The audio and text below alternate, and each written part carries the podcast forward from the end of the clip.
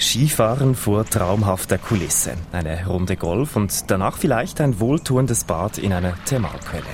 Kumgangsan gilt als eines der schönsten Fleckchen auf der koreanischen Halbinsel. Aber mit Ferienmachen dort ist jetzt definitiv Schluss.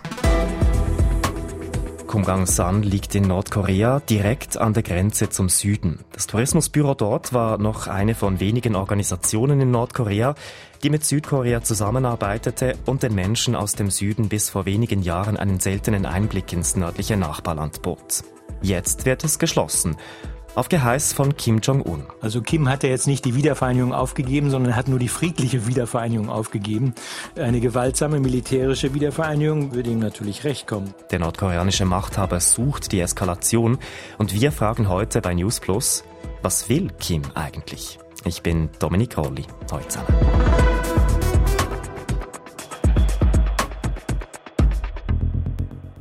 Nordkorea hat eine Rakete getestet. Wie oft habe ich diese Meldung in den letzten Jahren wohl schon gehört? Auch diese Woche wieder, als die Führung in Pyongyang gemäß staatlichen Medien eine Rakete mit Hyperschallsprengkopf getestet hat.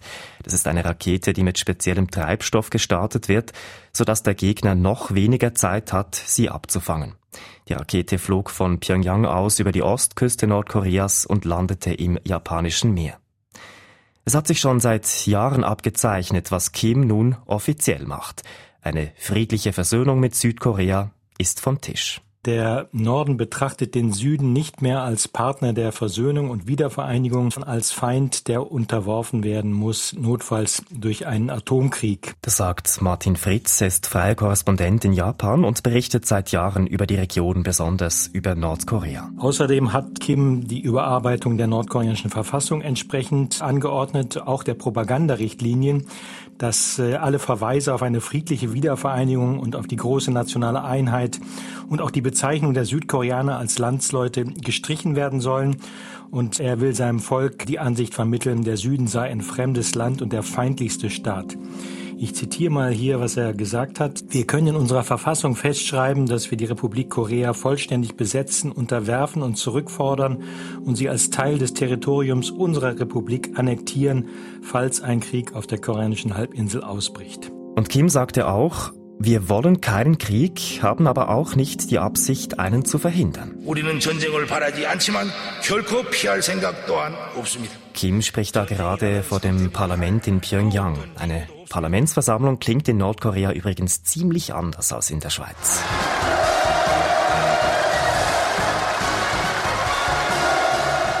Das Parlament in Nordkorea hat eigentlich nichts zu sagen und nickt in erster Linie Beschlüsse der obersten Führung ab.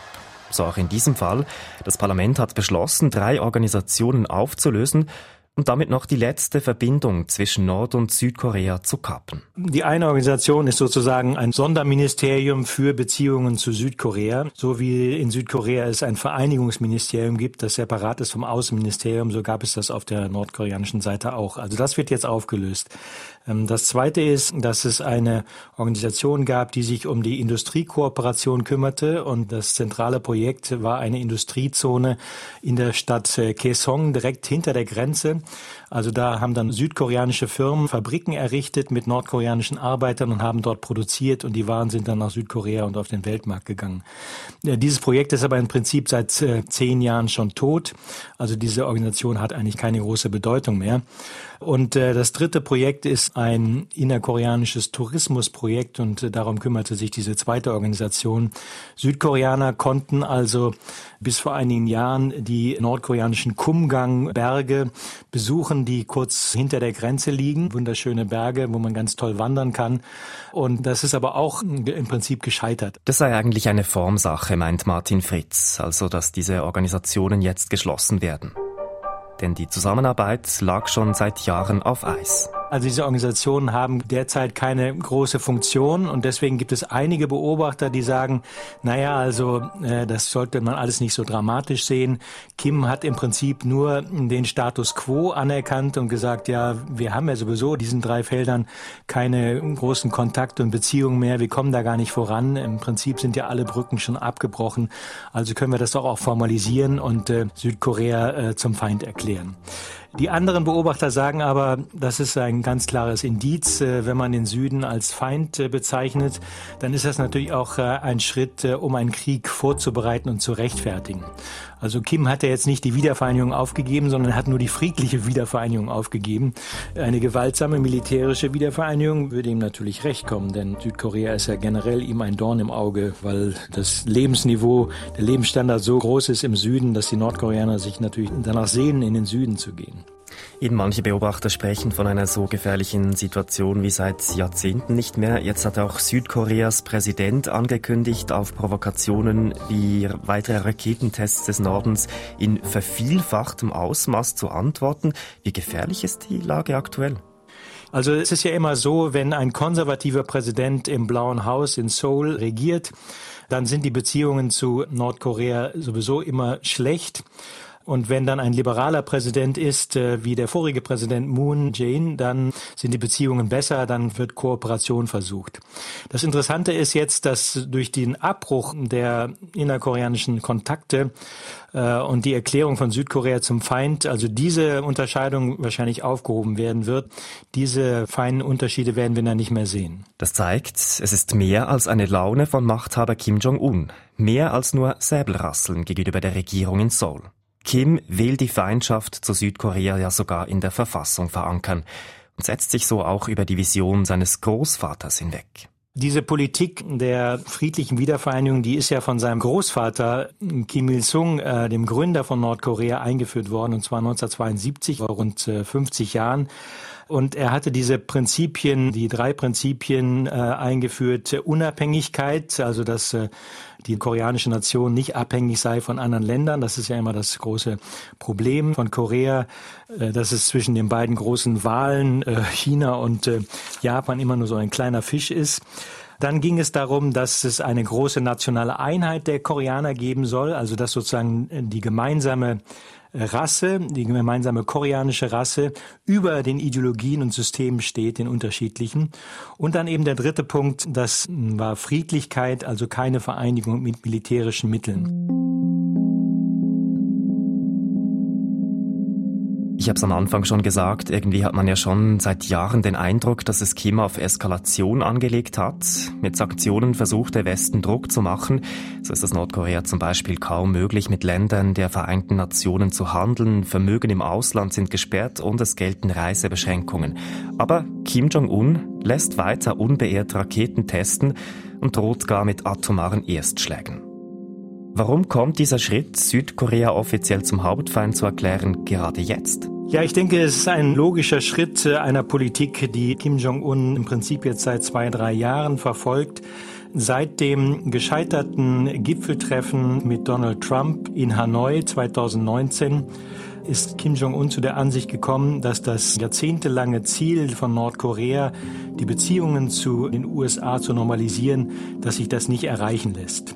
Also er hat das aufgegeben, diese Normalisierung der Beziehungen, hat also jeden Versuch der USA, wieder ins Gespräch zu kommen, abgelehnt und hat stattdessen massiv und aggressiv äh, aufgerüstet mit Raketentests, äh, mit äh, der Inbetriebnahme von Atomreaktoren und ähnlichen Maßnahmen, um zu zeigen, er will mit den USA nichts mehr tun.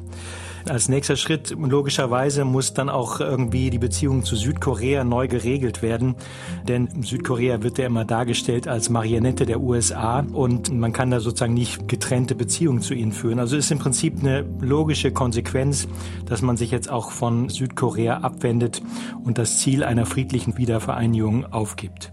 Das Gipfeltreffen in Hanoi übrigens, das habt ihr vielleicht noch vage in Erinnerung. Das war das Treffen, als Trump und Kim zehn Sekunden lang die Hand schüttelten und Trump dem etwas unbeholfenen Kim jovial auf die Schulter klopfte. We spent pretty much all day with uh, Kim Jong-un. He's quite a guy and quite a character and it was a very interesting two days. And I think actually it was a very productive two days, but sometimes you have to walk.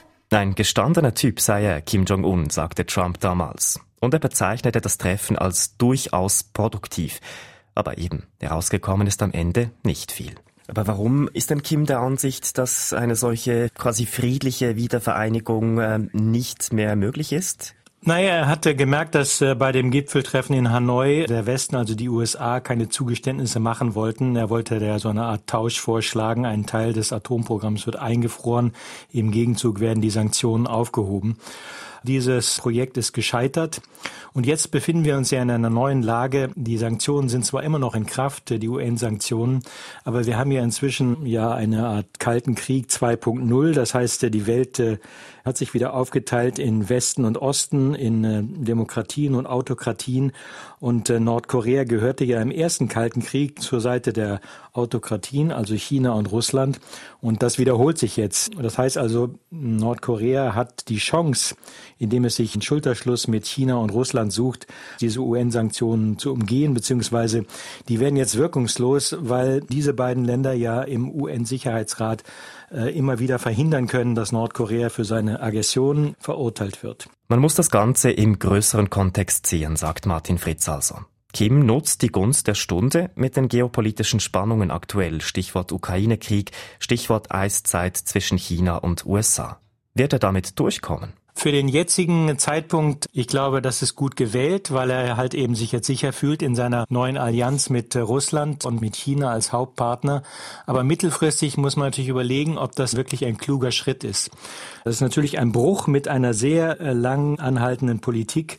Da ist natürlich ein gewisses Risiko drin. Also, dass äh, Südkorea jetzt sozusagen die Nation von den beiden ist, die als einzige sich für einen pankoreanischen Nationalismus einsetzt, das könnte natürlich eine gewisse Anziehungskraft auf die Nordkoreaner ausüben, wenn es mal in Nordkorea eine Krise gibt, äh, weil dann wird nämlich dann plötzlich doch die gemeinsame Nation steht dann plötzlich doch über dem Regime von Kim Jong-un und seinen nachkommen. Ganz ohne Risiko ist Kims Entscheid, Südkorea zum Hauptfeind zu erklären, also nicht. Er könnte innenpolitisch auf ihn zurückfallen. Und doch steht Südkorea und auch der Westen vor einer neuen Situation.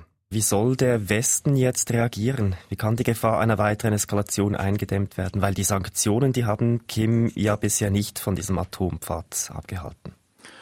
Ja, der Westen ist ganz platt gesagt ratlos, denn er hat ja überhaupt gar keine Einflussmöglichkeiten mehr. Die Sanktionen werden natürlich durch Nordkoreas Bündnis mit Russland und China mehr oder weniger in ihre Wirksamkeit ausgehebelt.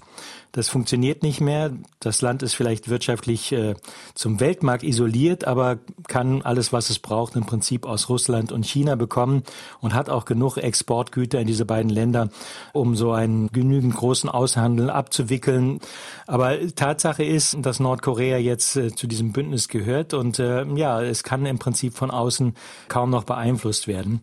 Deswegen wird der Westen ratlos bleiben und äh, man sieht es ja auch, man findet da ein paar böse Worte wie jetzt die 50 Länder, die sich zusammengetan haben und kritisiert haben, dass Nordkorea Waffen an Russland liefert.